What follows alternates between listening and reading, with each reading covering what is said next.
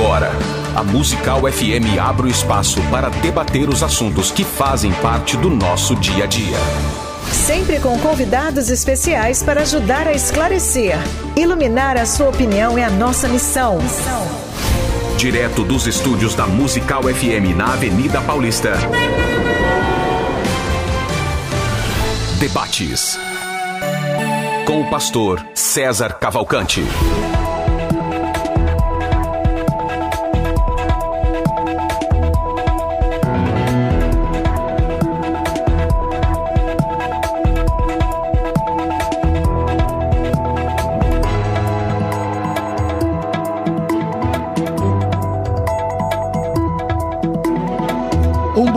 Na graça e na paz de Jesus Cristo. Eu sou o pastor César Cavalcante e está começando mais um debate da Rádio Musical FM.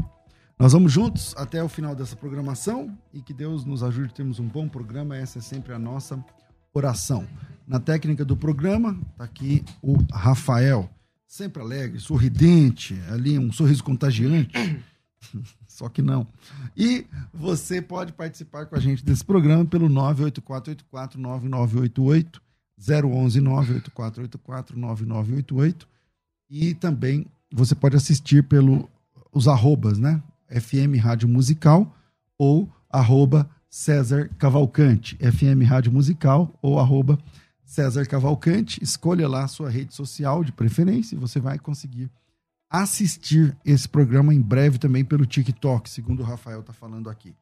E você pode é, mandar o seu áudio para se posicionar a respeito do tema. O tema hoje é um desafio para mim, porque eu falei pro, em off aqui para os debatedores, falar, o grande desafio hoje aqui é eu, eu ser imparcial. Então a minha luta hoje vai ser me manter imparcial, porque o tema é: o arrebatamento é antes ou depois da grande tribulação? Eu sou um dos poucos pós-tribulacionistas desse país, então, do meio pentecostal. Então, é... e eu, eu que já queria debater esse tema com o pastor Elias, mas o pastor Elias resolveu declinar faltando um dia, então agora tem Isso que, é muito forte. Agora tem que manter aqui a imparcialidade. Mas vamos lá. Uh, o arrebatamento é antes ou depois da grande tribulação? Dois uh, pastores aqui, que eu respeito, que vão debater esse tema. O pastor Elias Soares é da Assembleia de Deus do Ipiranga, autor de vários livros, é, tem, é um youtuber também teológico, pastor Elias Soares Oficial, o seu canal no YouTube, é consultor teológico, e tem a livraria do pastor Elias lá na Conde de Sarzeiros. Bem-vindo, Elias. Muito obrigado, pastor César. É um prazer enorme poder estar aqui participando deste programa extremamente relevante. E ao lado aqui também, de frente melhor, com o pastor Edivaldo, que nós já tivemos a oportunidade de estarmos ali na RIT. E foi um tema bem parecido com esse na área de escatologia, que era se havia ou não arrebatamento secreto. Exato. Eu, eu, já quero mandar aqui um abraço, um beijo para minha filha Abigail Soares, que está na livraria do pastor Elias, na Conde Sarzeda, 160, loja 27. Um beijo, um abraço para minha esposa Débora e para o Davi, que está em casa. E um abraço para todos os irmãos do nosso canal no YouTube, que logo, logo essa programação vai para lá para você assistir. Maravilha. Tá transmitido pelo seu canal também? Não, não. É ah, que depois podia eu. Ter... É, é, mas podia... se quisesse, podia ter transmitido. Verdade. Vamos lá. Com a gente também, reverendo Edivaldo Costa. Ele é o pastor titular na Igreja Presbiteriana Jardim Elian. Ele é bacharel em teologia pelo JMC, formado em teologia pelo Mackenzie também. E de vez em quando aparece aqui com a gente, debatendo temas polêmicos. Bem-vindo aqui, pastor Edivaldo Costa.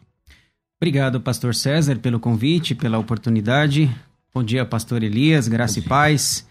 É, como o irmão já disse, nos encontramos recentemente numa outra emissora, num outro debate. Esperamos contribuir aqui para o crescimento do reino de Deus. Maravilha. Elias, arrebatamento antes ou depois da grande tribulação? Bora começar.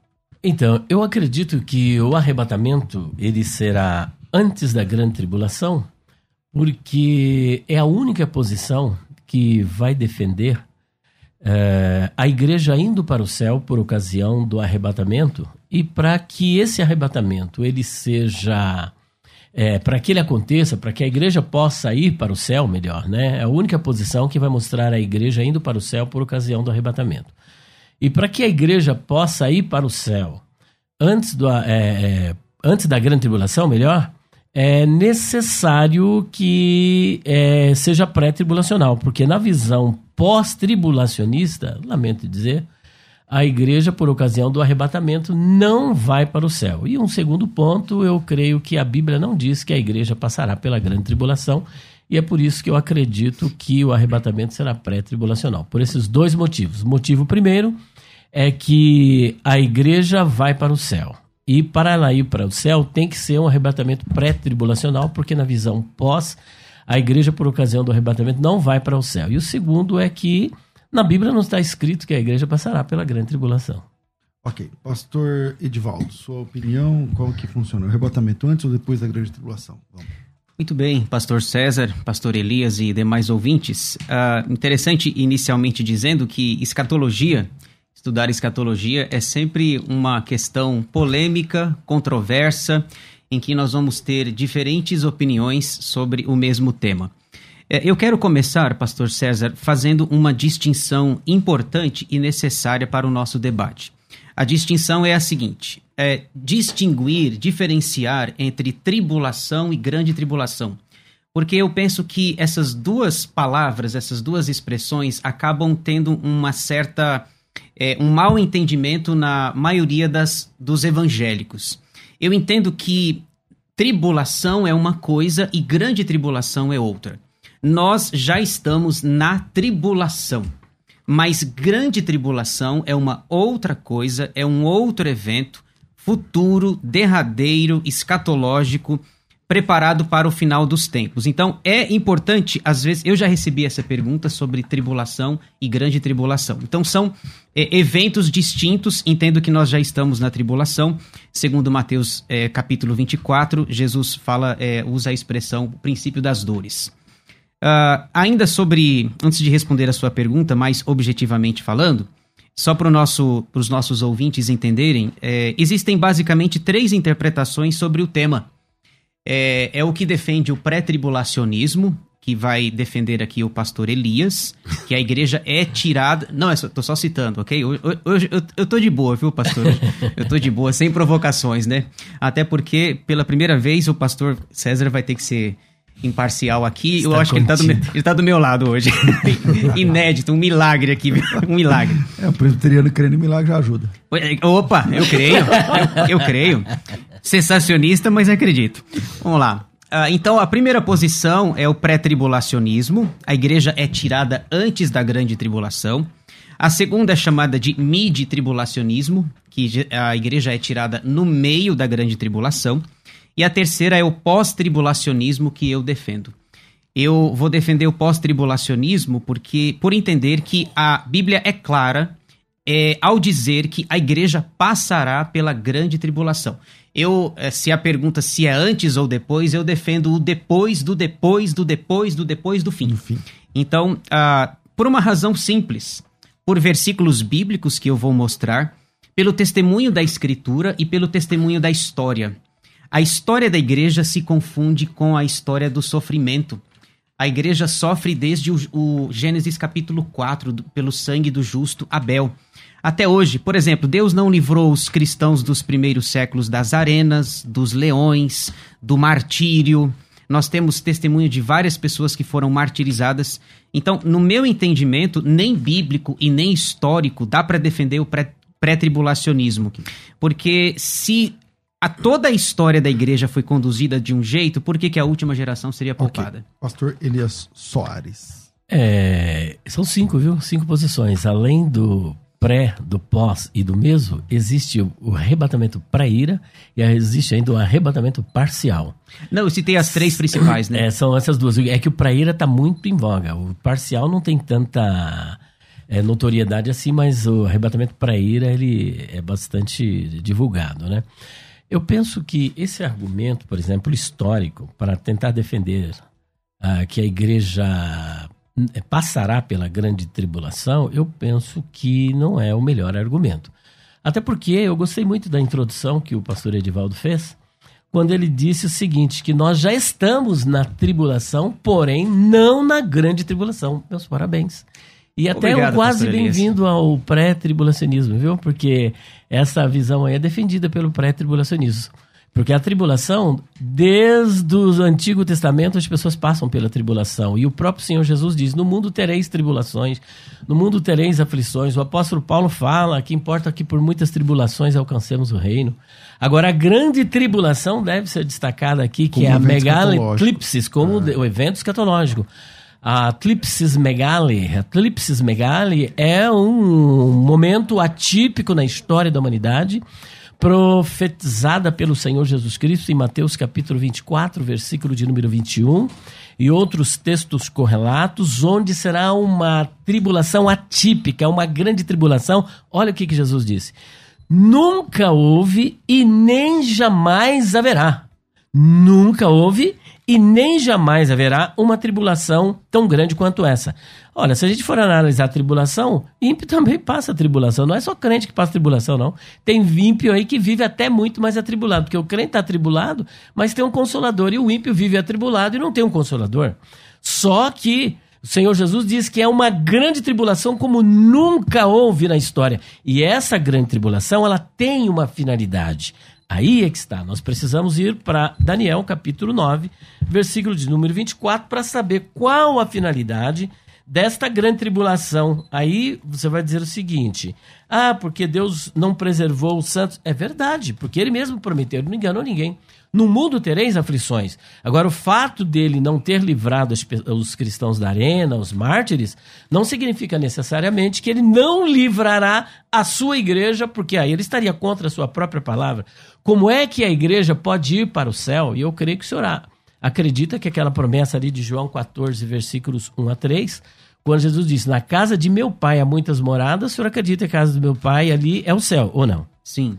Sim, é, porque até porque eu tenho vários outros autores aqui que é, apontam para o fato de que é o céu. E o Senhor Jesus está prometendo levar sua igreja para o céu. Só que, na visão pós-tribulacionista, a igreja não vai para o céu. Então, a única forma de ir é somente no pré-tribulacionismo, porque depois, da, na visão pós, depois da grande tribulação, não tem, não existe na Bíblia a igreja indo lá para o céu, sendo arrebatada para o céu. Senão, não é um arrebatamento, são dois arrebatamentos. Agora, aqui o propósito da grande tribulação, olha que interessante. 70 semanas estão determinadas sobre o teu povo. Que povo? O povo de Daniel. E sobre a tua santa cidade. Primeiro, para extinguir a transgressão. Isso aqui não é para a igreja. A igreja já teve seu, a, a, é, os seus pecados lavados pelo sangue de Jesus. Segundo, para dar fim aos pecados. Ora, a igreja, de novo, para espiar a iniquidade, trazer a justiça eterna e selar a visão e a profecia, ungir o santo dos santos. Então, ela tem uma finalidade que é um momento probatório. E eu ainda insisto, na visão pós-tribulacionista, por ocasião do arrebatamento, a igreja não vai para o céu, e como o senhor já concordou comigo que lá Jesus promete levar para o céu, a minha, a minha pergunta é: em que momento ela vai para o céu? Pastor Edvaldo. Bom, vamos lá. Eu, eu concordei com o senhor, entre aspas, né? É, Opa. Concordo, eu concordo com, com, a citação que o senhor fez de João capítulo 3, é, 4, é 14, versículos 1 a 3. Hum. Agora, o pastor Elias fala que não há versículo bíblico e que a melhor defesa é o pré-tribulacionismo. É, eu, é, é, fica difícil defender esse, esse pensamento. E quem me conhece mais de perto sabe que o meu lema número um é o que a Bíblia diz. Porque às vezes a gente fica brigando, fica discutindo, conjecturando, é, tenta construir pensamentos teológicos, uh, doutrinas aonde a Bíblia não fala. Então, assim, vamos deixar é, o que a Bíblia diz. Esse é meu lema número um. Eu tenho até figurinha, eu tenho até figurinha na minha igreja que fizeram com relação a isso. Então, o pastor Elias disse que não tem textos bíblicos. Bom, eu selecionei três versículos que mostram claramente a, a visão pós-tribulacionista eu quero ler para os irmãos aqui. É, Mateus capítulo 24, versículos, é, versículo 21. Porque nesse tempo haverá grande tribulação, como desde o princípio do mundo até agora não tem havido, nem jamais haverá. Então, Mateus capítulo 24 é o sermão escatológico de Jesus. Na verdade, o sermão, o sermão pega dois capítulos, os capítulos 24 e 25 aonde os discípulos pegam na mão de Jesus e começam, começam a mostrar a beleza do templo. Os discípulos falam: Olha que pedra, que construção, que construção. E Jesus diz assim: Não sobrará aqui pedra sobre pedra que não seja derribada. Uma referência à destruição do templo de Jerusalém, que foi destruído no ano 70 pelo general Tito, que seria imperador romano posteriormente. Então, Mateus 24, 21, Jesus faz menção da grande tribulação, dizendo que nunca houve, por isso que eu comecei fazendo aquela distinção entre tribulação e grande tribulação. Tribulação nós já estamos desde, desde que desde Gênesis 3 com a queda dos nossos primeiros pais. Mas a grande tribulação é um evento final para o futuro. Ah, o segundo versículo, que é Marcos 13, 19, é o texto paralelo do sermão é, escatológico de Jesus. É, Mateus 24, 21 chama de grande tribulação. Marcos 13, 19, Marcos chama de tamanha tribulação. Está escrito assim. Porque aqueles dias serão de tamanha tribulação como nunca houve desde o princípio do mundo, que Deus criou até agora e nunca jamais haverá. Veja que ele usa essa expressão nunca jamais, nem precisaria. Se ele dissesse nunca, nós já entenderíamos. Se dissesse jamais, também entenderíamos, mas as duas expressões juntas é para enfatizar. Nunca, jamais. E finalmente, Apocalipse capítulo 7, versículos 13 e 14 são, é, é, são palavras claríssimas favorecendo o pós-tribulacionismo. Apocalipse 7, versículos 13 e 14 di, dizem assim: Um dos anciãos tomou a palavra dizendo: Estes que se vestem de vestiduras brancas, quem são e de onde vieram? Respondi-lhe, meu, é, meu senhor, tu o sabes. Então, ele então me disse, o, anci, é, o ancião, são estes os que vêm da grande tribulação. Lavaram suas vestiduras e as alvejaram no sangue do cordeiro. Portanto, se nós pegarmos Mateus 24, Marcos 13 e Apocalipse capítulo 7, são versículos claríssimos que defendem é, a, o pós-tribulacionismo. Jesus, a igreja será arrebatada uh, no final, após a grande tribulação. Pastor Elias. Poxa vida, eu pensei, pastor Edivaldo, que seria mostrar um só versículo é, onde... É... Eu, eu mostrei três. Posso falar? Pode, desculpa. Eu pensei que o pastor ia mostrar um só versículo onde a Bíblia está mostrando a igreja passando pela grande tribulação. Esses versículos não servem. E eu vou começar pelo último. O senhor está me devendo uma coisa. Uma vez o senhor acredita que a igreja vai para o céu, e eu creio que o senhor acredita. Não é verdade? Se o senhor não acredita, eu tenho aqui, olha, só de teólogos calvinistas aqui, olha.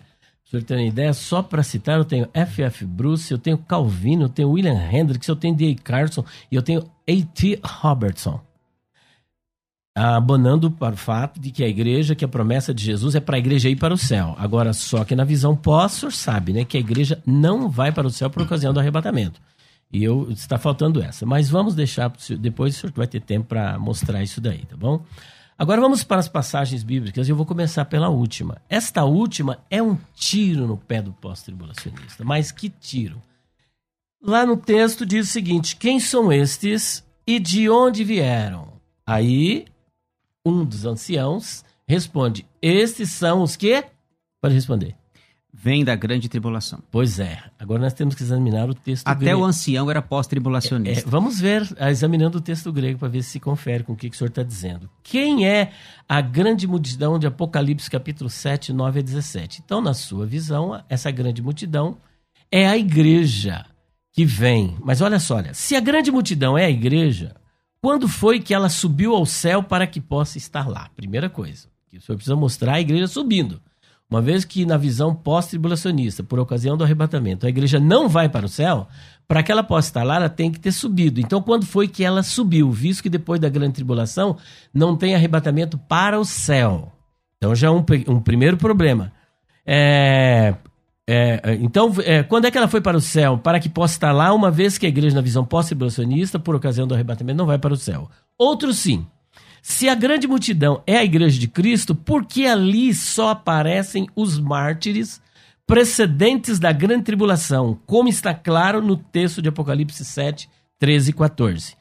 E ainda outra coisa, vale salientar que não se trata de uma tribulação como a que passamos, mas de uma tribulação específica e atípica, a saber, a megalitlipsis. E complementando, e os demais que fazem parte da igreja que morreram desde os dias de Abel e que não são do mesmo período desses mártires, Apocalipse 7, 13 e 14. Por que, que eles não estão ali? Só os que saíram da grande tribulação. Se a igreja, a igreja, como o senhor mesmo disse, é desde Abel até o, até o dia do arrebatamento. Mas ali só está aparecendo os que vieram da grande tribulação e não da tribulação. Agora, um outro ponto.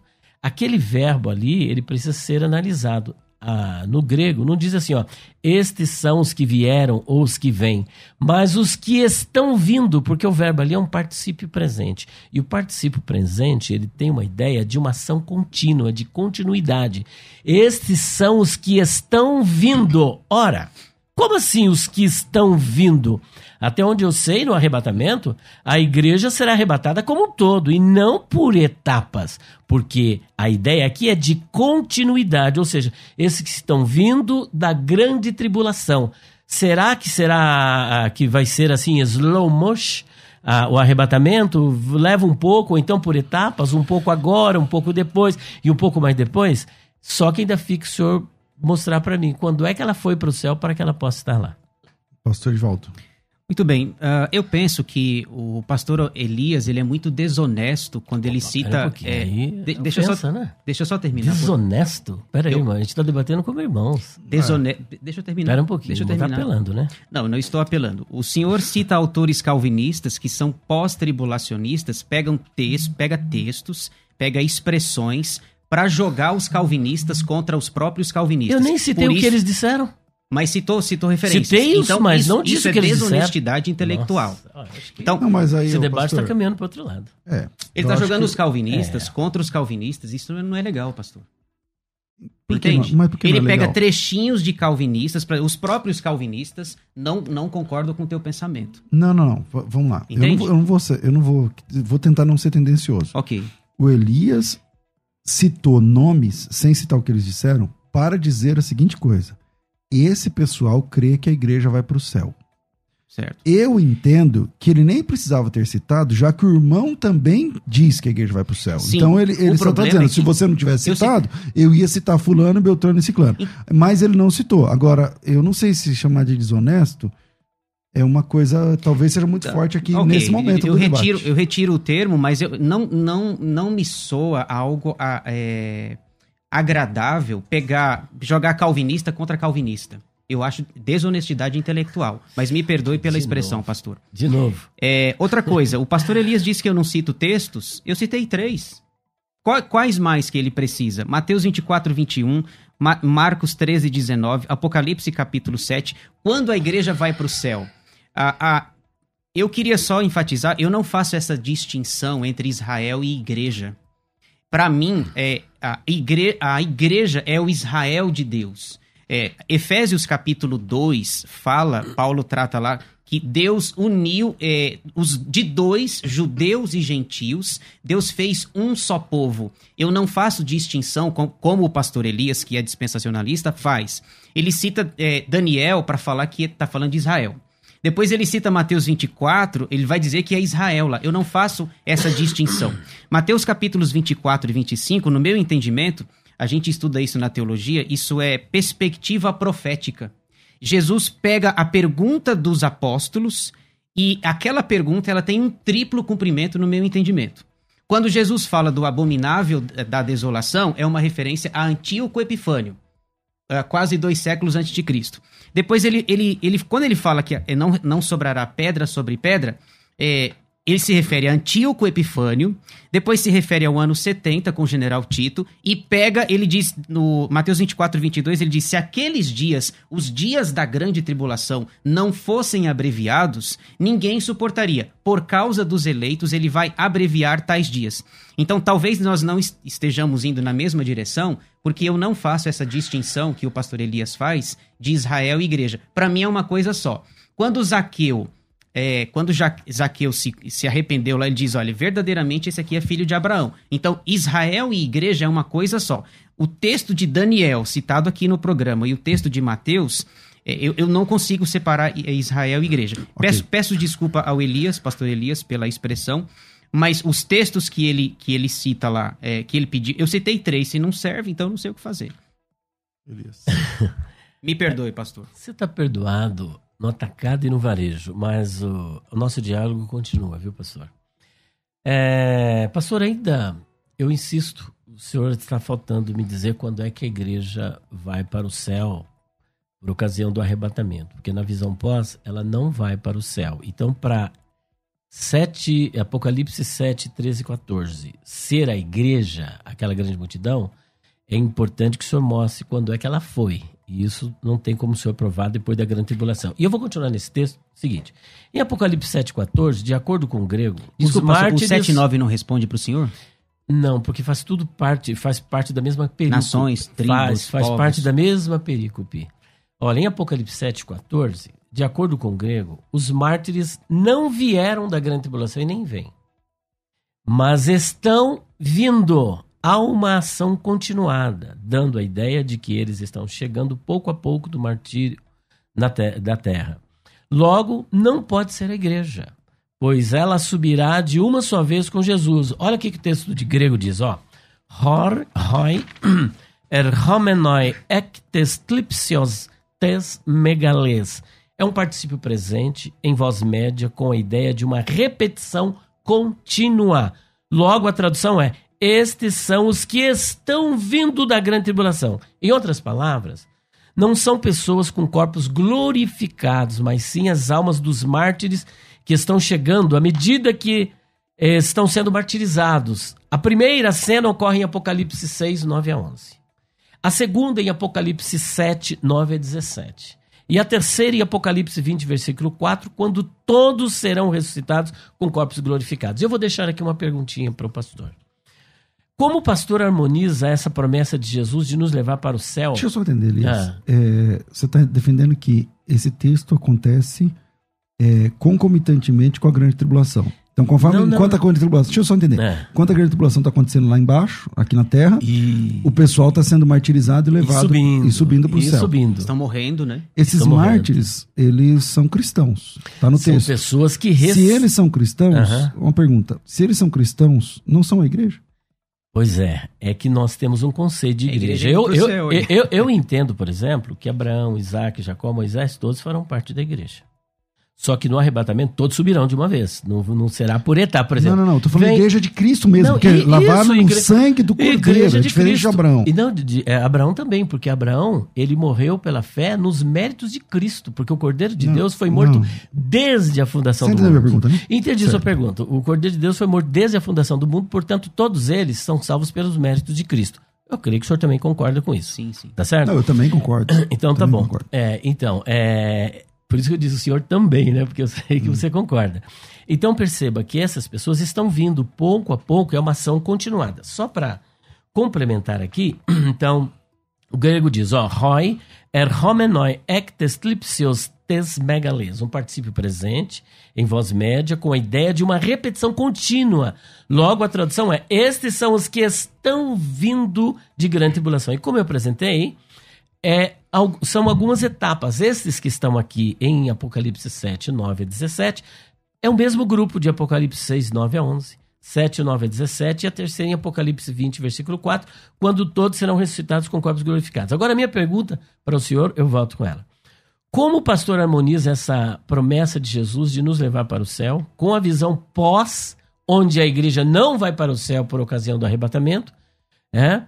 É, Ora, se ela não vai para o céu por ocasião do arrebatamento, como é que o senhor harmoniza João 14, 1 a 3 com esta questão? Afinal de contas, quando é que a igreja vai para o céu? Quando é que ela será arrebatada? No arrebatamento ela vai para o céu? Só explica pra Depois mim, da favor. resposta, a gente vai para o intervalo. Pastor Edvaldo. Ok, quando que a igreja será arrebatada? No final da grande tribulação. Eu entendo que ainda faltam alguns episódios, alguns eventos pra, antes da vinda de Jesus. A apostasia, prime, é, primeiro aos Tessalonicenses capítulo 2. Segunda a, sessão é, é, segundo, obrigado. É, o aparecimento do anticristo, a grande tribulação, e aí no final da grande tribulação a igreja vai para o céu. Eu concordo com João capítulo 14, ver- é, na casa Quer dizer que no final da grande tribulação a No- igreja no fi- ela no vai para o céu. No final da grande tribulação. A igreja Quem- vai para o céu. Quem, só um minutinho. Eu tô tentando não te cortar mais. É, quem diz que a igreja não vai para o céu é o Senhor.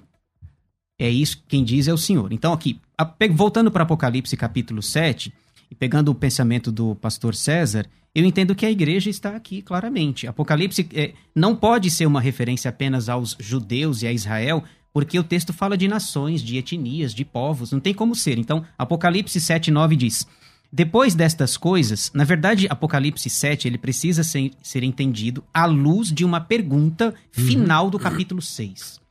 Uh, Apocalipse 6, 17, é, depois do sexto selo, que é um grande terremoto, aonde o sol se tornou negro como saco de crina, etc. Apocalipse 6,17 diz assim: Porque chegou o grande dia, dia com letra maiúscula, o dia da segunda vinda de Jesus, da ira deles. E quem é que pode subsistir? Aí o capítulo 7 vai responder: Quem, vai, quem pode subsistir é a igreja. A igreja, como é, e o Israel de Deus, a igreja pode.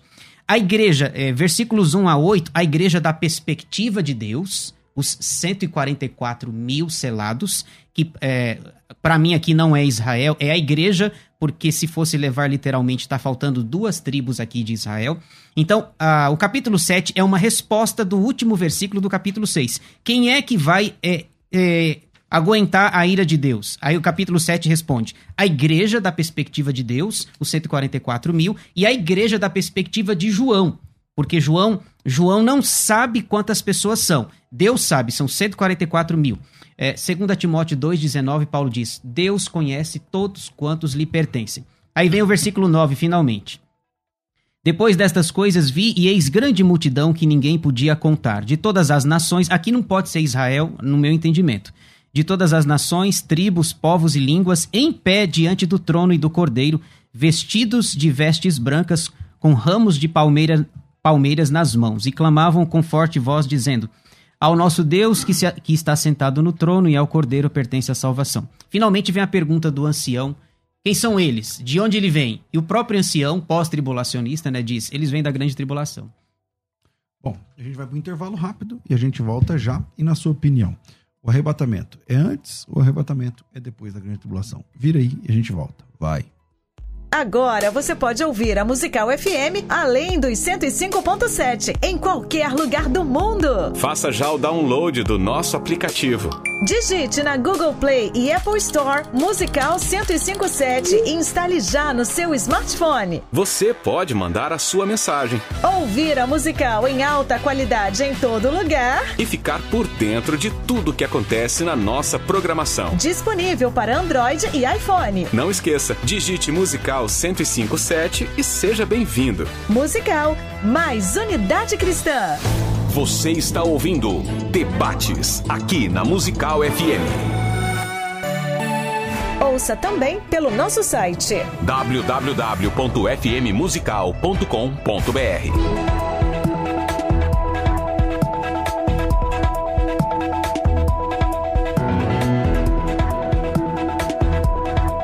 estamos de volta com o nosso debate. Eu não vou falar, mas os debates ficam mais legais na hora do intervalo. É o seguinte, não é? É o seguinte. É, chegou o dia. É, se você é pastor, se você é líder, se você tem um papel de liderança na sua comunidade local, então chegou a hora de você se inscrever na escola de ministérios. Graças a Deus, agora sim, você pode fazer a sua inscrição na Escola de Ministérios. A Escola de Ministérios é um, um programa de treinamento gigantesco. Quando eu falo gigantesco, gente, são mais de 20 cursos, tá? Esses cursos, eles estão divididos, esses cursos, eles são, estão divididos em duas partes: teologia de um lado, ministério de outro. Então, de um lado, você aprende bibliologia, teologia. No outro lado, você aprende direito à administração de igreja. De um lado, você aprende soteriologia, logística da redenção. Do outro lado, ministério, você aprende lidando com desânimo. De um lado, você aprende um seminário de apologética. Do outro lado, como plantar igrejas. De um lado, você aprende geografia bíblica. Do outro lado, o chamado para a obra de Deus. De um lado, você aprende angelologia. No outro lado, gestão ministerial. De um lado, seminário de defesa da fé. No outro lado, inteligência emocional. De um lado, você aprende escatologia. Do outro lado, projeto educacional para implantar na sua igreja. De um lado, o evangelismo discipulado. De outro, a família no centro do chamado. De um lado, a biblioteca que um líder precisa ter. Do outro lado, como lidar com os desigrejados. De um lado, os nomes de Deus e os problemas mais recentes. Do outro lado, como lidar com o trânsito religioso. Então, tudo isso juntos é escola de ministérios. Pastor, quantos certificados tem? Ah, acho que 23, 24 certificados. Porque terminou um curso, certificado. Terminou outro curso, certificado. Terminou outro curso, certificado. Agora, esse monte de cursos. Por exemplo, ó, na escola de ministérios nós temos curso de hebraico. Esse curso custa mil. Nós temos curso de escola de pregadores. Esse curso, curso custa 900. Então só aqui já tem dois mil. Entendeu? Quando você junta 20 e poucos cursos, vamos colocar 500 reais um pelo outro. Tem curso de mil, tem curso de 1.200, tem curso de 700, tem curso de 250, de 300. Vamos colocar 500 reais. Então você, você pensa assim, ó. 24 cursos vezes 500 já dá 12 mil reais. Tá? Agora, isso é curso. Agora vamos falar das mentorias. Durante 18 meses você vai ter mentorias mensais. Na mentoria passada, por exemplo, nós eu, eu passei na, na mentoria foi comigo um projeto para a igreja no começo do ano que vai dinamizar, ajudar, sabe, no crescimento, na, na comunhão, na compreensão bíblica da, de vários irmãos que vão fazer. Então, o que é mentoria? Uma vez por mês, você vai sentar comigo e com algum convidado para tratarmos de assuntos relevantes, ideias, projetos para a sua liderança, tá? Então, já, o último foi comigo, mas o penúltimo acho que foi com o pastor, com o doutor Ricardo Bitum, tá certo? mentorias. Então, quanto custa isso? Ah, não sei, 18 mentorias, quanto custa? Vai no mercado e vê quanto custa uma mentoria. Tá certo? Durante um ano e meio, quanto custa? Quanto é que você paga? Quantos mil reais custa? Entendeu? Além das mentorias, além de mais de 12 mil reais em cursos, você ainda tem. É, todas as semanas você recebe conteúdos. Tá? Durante 18 meses, conteúdos gigantescos, livros, enfim, muito conteúdo. Tá certo? Então, conteúdo, mentoria, cursos. E o quarto pilar é um evento ao vivo. No fim do ano, em, em 2018, 2019 foi em novembro. 2020 não teve por causa da pandemia. 2021 agora foi agora, dia 27 de novembro. Então tivemos também mais um evento da Escola de Ministérios. Você que está assistindo, está vendo aí lances, flashes da Escola de Ministérios desse ano. Foi agora, faz duas, três semanas. Então, a escola de ministérios termina com um evento ao vivo, que reúne esses alunos. Tá? E você participa desse evento ao vivo como aluno. Tá certo? Então, a escola de ministérios tem quatro pilares: evento ao vivo que você está assistindo, os lances, conteúdos semanais, mentorias mensais e vinte e tantos cursos. Tá? Quando você junta tudo isso em preço, meu, passa de 15 mil. É um, é um projeto gigantesco.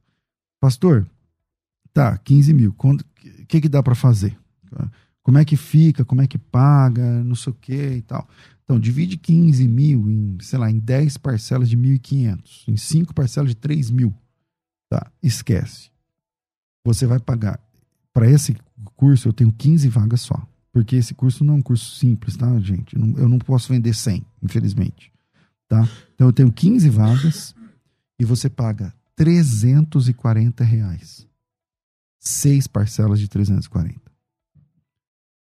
Pastor, mas dá, dá, só de curso dá mais de 12 mil, só de mentoria. Então, eu tenho seis vagas, desculpa, eu tenho 15 vagas, e essas 15 pessoas, os primeiros que chamarem agora no telefone, eles vão pagar 340 por mês durante seis meses apenas.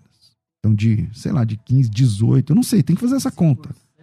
Real. Como? 15%, menos de 15% do valor real, porque a conta que você eu fiz é, Você é bom da matemática. 2.040 reais. É de 15 por 2.040, ou seja, menos de 15%. Só para lembrar. Eu estive participando lá com o pastor. Você já viu, né, como é, que é. Então, você estava lá, né, Elias? Estive você lá, eu, pastor Ricardo Oliveira e muitos outros Verdade. pastores participando é. e grandes palestrantes, né? Verdade. Teve um palestrante grandes lá que ele foi, eu esqueci o nome dele, Vertúlio, como é que é? Júlio Vertúlio, rapaz. Nossa, que mensagem, hein? Ele foi feliz. Pelo amor de Deus, o povo aplaudiu constantemente. Foi, foi assim algo bom. tremendo. Foi muito Deus bom. falou comigo ali naquela, comigo naquela reunião. Foi, foi, foi Comigo também.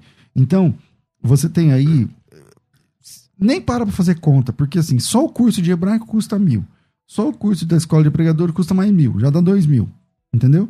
Só que ao invés de levar esses dois cursos, vai ter 24 cursos, mentorias, acessos, e o curso começa agora. Dos 20 e tantos cursos, ah, parece que 10 ou 11 já estão liberados. Então, entra, você vai receber o acesso. É tipo um Netflix que aparece na sua tela. Aparece tipo um Netflix, e nesse. Eu vou tentar mostrar aqui, Rafa. Ó.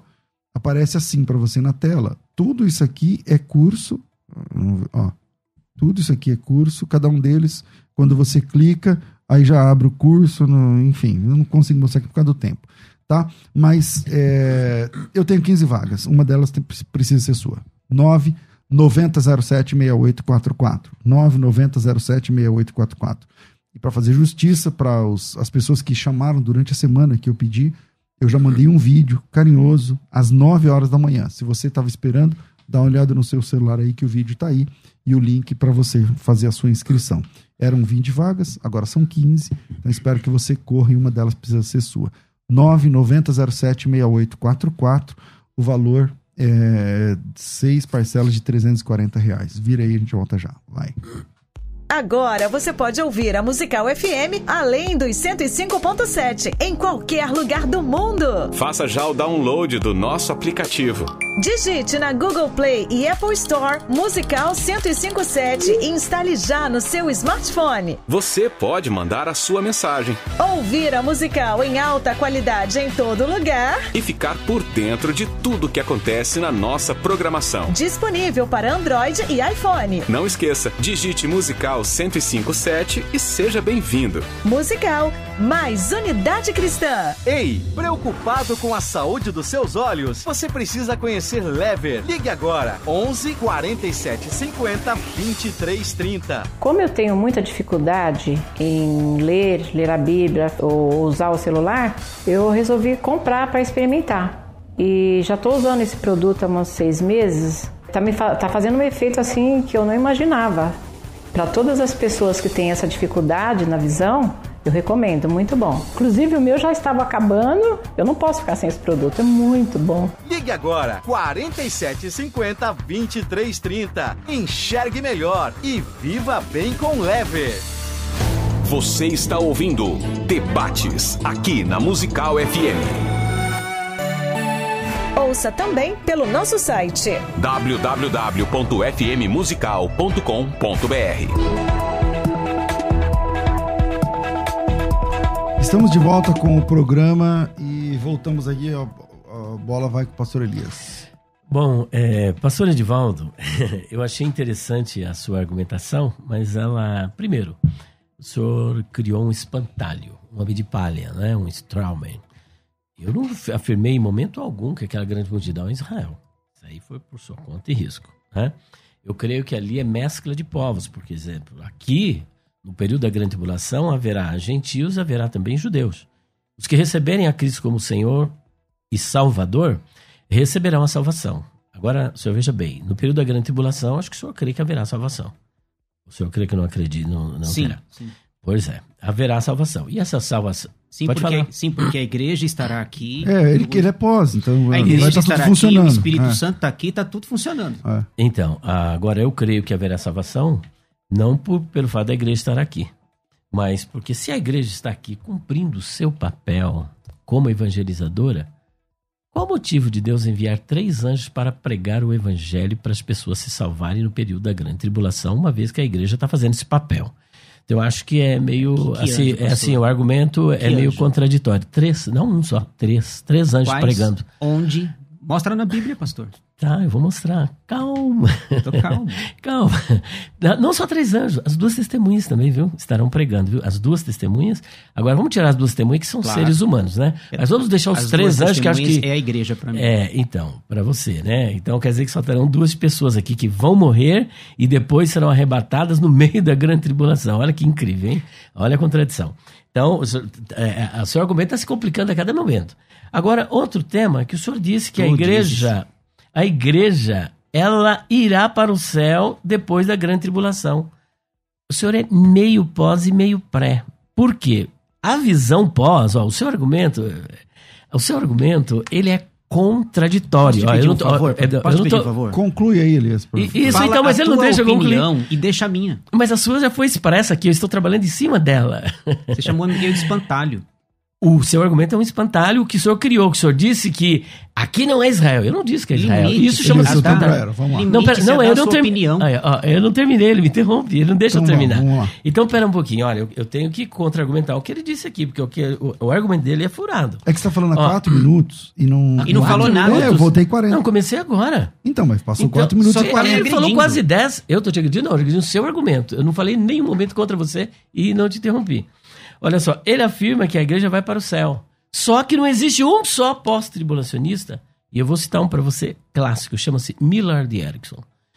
Por favor, leia a obra dele, que o senhor vai ver que nessa visão pós, a igreja não vai para o céu. E não tem nenhum pós-tribulacionista mostrando a igreja indo para o céu. O senhor é o primeiro, portanto, algo sui generis.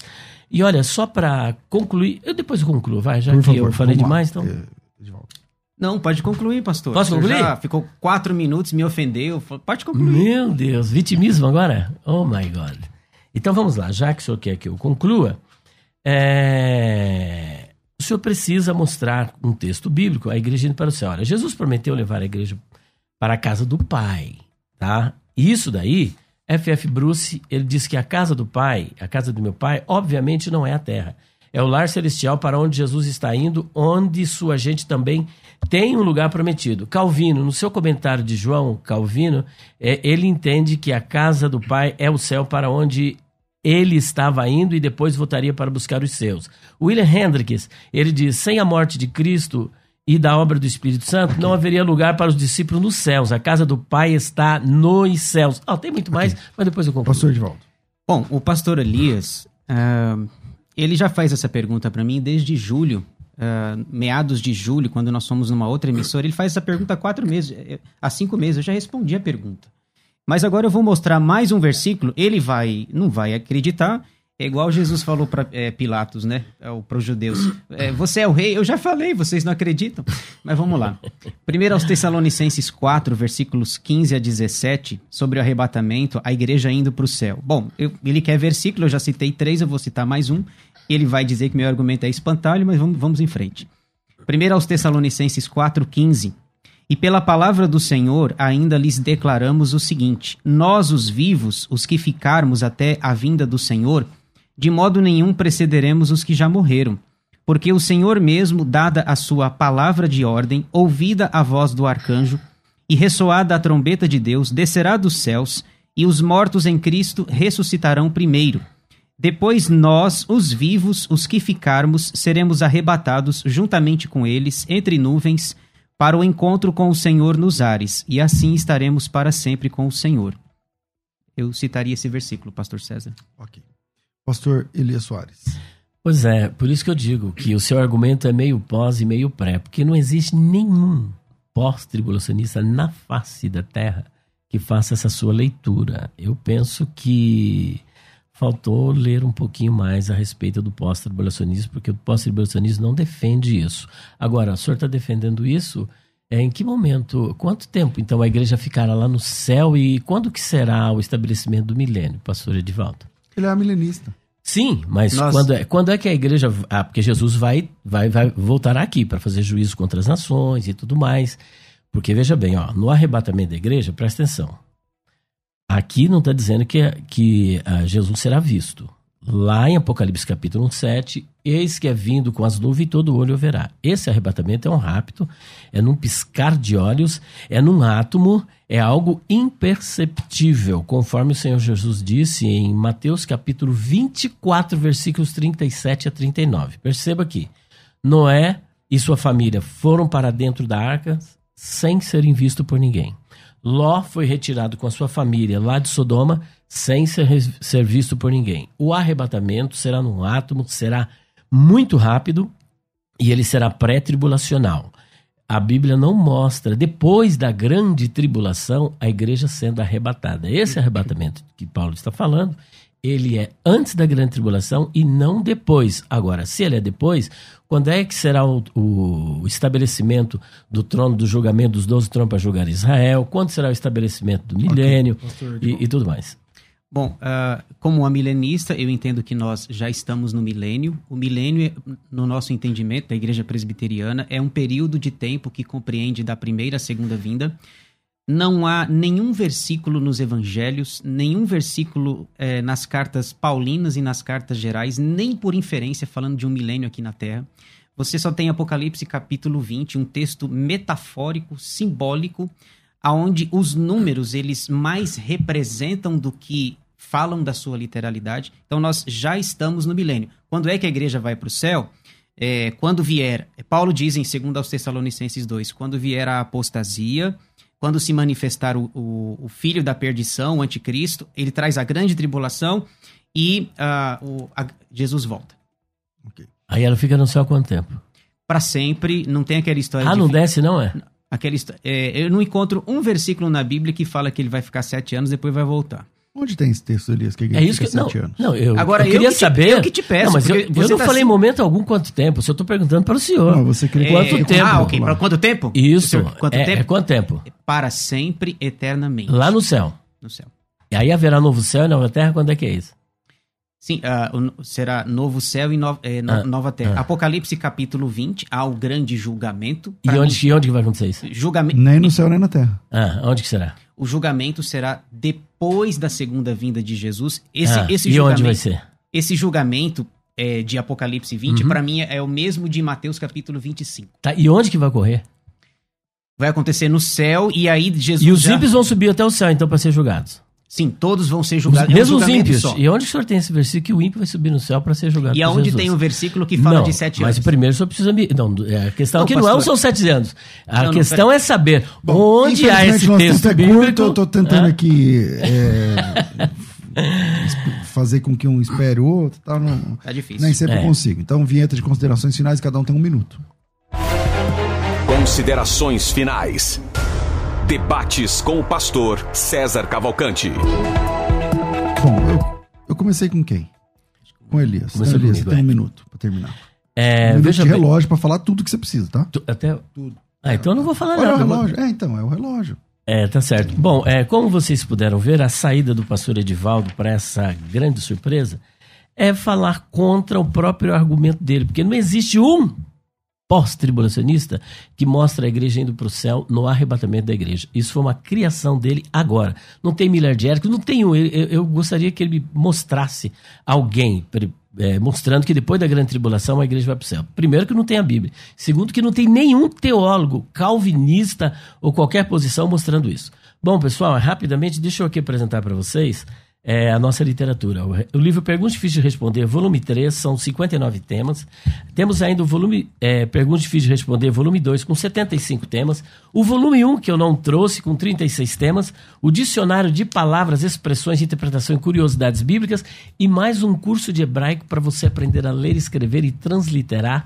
Acompanhe uma Bíblia hebraica com Rabindo narrando toda a Bíblia, de Gênesis até Malaquias. Tem 12 videoaulas para você tudo isso, só para você ter uma ideia, de mais de R$ 1.200 por apenas 480 reais com frete incluso. O frete é grátis, 480 reais, um curso de hebraico, dicionário, volume 1, volume 2, volume 3. O frete é grátis. 0 operadora 11 9 4626 mil 0 operadora 11 9 4901 6633. Pastor Elia, é, desculpa, é, pastor Edivaldo, suas considerações finais. Ok, pastor César, eu queria é, fazer as considerações rapidinho e também é, fazer duas, é, duas divulgações. Uhum. É, eu entendo que o pré-tribulacionismo é a posição majoritária da igreja evangélica brasileira. Entendo também que defender que a igreja será arrebatada antes é uma posição mais confortável, mais aceitável, mais palatável para um, uma geração de um evangelho light que, que tem sido pregado por aí. No entanto, é, apesar de ser mais confortável, mais aceitável, eu não encontro fundamentação bíblica para tal, diante dos versículos que é, eu apresentei. A igreja é uma igreja sofredora desde Abel. Então eu entendo que o pós-tribulacionismo é, faz mais justiça com a, com a Bíblia e com a história. É, e ainda divulgando, é, eu queria divulgar o canal da igreja. Nós temos um canal, não sei se vai aparecer aí, pastor. Não sei, vamos lá. É, o nome do canal da minha igreja é no, no YouTube ip.jardim Elian. ip.jardim Elian, tá aparecendo pelo menos o, ali o... o Instagram. É, isso. isso, a Elian com H. Nós temos também, tem no YouTube, né? Isso, tá aparecendo ali, ip.jardim Elian. Nós temos várias mensagens ali, inclusive estudos sobre o livro do Apocalipse. E outra coisa que eu queria divulgar rapidinho, pastor. É, domingo passado foi o dia da Bíblia. E eu, alguns anos atrás, eu criei um plano de leitura bíblica para incentivar os irmãos na leitura. É um plano já com o calendário de 2022. A ideia é quatro capítulos por dia, todos os dias. Se você começar em janeiro, dia 1 de janeiro, como eu sempre incentivo os irmãos da igreja, você termina em outubro. Se você tiver interesse, eu posso disponibilizar o meu material pelo meu ah, telefone, meu WhatsApp. É Legal. Então, quem está precisando de um plano de leitura bíblica, tem um prontinho aí. Virada de ano tá chegando, tá aí. Pelo WhatsApp, qual que é? É 11 95487 8044. 95487 8044. Você é pastor, quer divulgar um plano de leitura bíblica de um ano para a igreja? 011 aqui em São Paulo, 9. 5487 8044. Maravilha. Obrigado, pastor Edivaldo. Deus abençoe. De nada. Obrigado, pastor Elias. Deus Eu que abençoe. agradeço. Bom, me comportei direitinho, né, Elias? Não Muito sei. oportuno. é. Aqui deu uma, eh, no finalzinho, só, mas se segurou. você, só uma pergunta que você não respondeu, mas tá bom, me segurei. Você esperava que eu ia ser mais tendencioso? I- Ia Não. ser mais tendencioso. Você foi sem teve dois é minutinhos. Ele é pós, viu? Claro, claro. Houve, hoje houve conversão nesta casa. Exatamente. Vamos lá. É, Rafa, obrigado. Um grande abraço a vocês. Eu fico por aqui, mas às duas da tarde eu volto com o bom e velho programa Crescendo na Fé. Tudo isso e muito mais a gente faz dentro do reino, se for da vontade dele. Ele. Você ouviu Debates na Musical FM. Dentro de alguns minutos, este programa estará disponível no seu aplicativo de podcast. Basta digitar Debates Musical FM e ouvir a qualquer momento, quantas vezes quiser. Disponível para Spotify, Deezer e os tocadores da Apple e Android. Musical FM. Mais unidade cristã.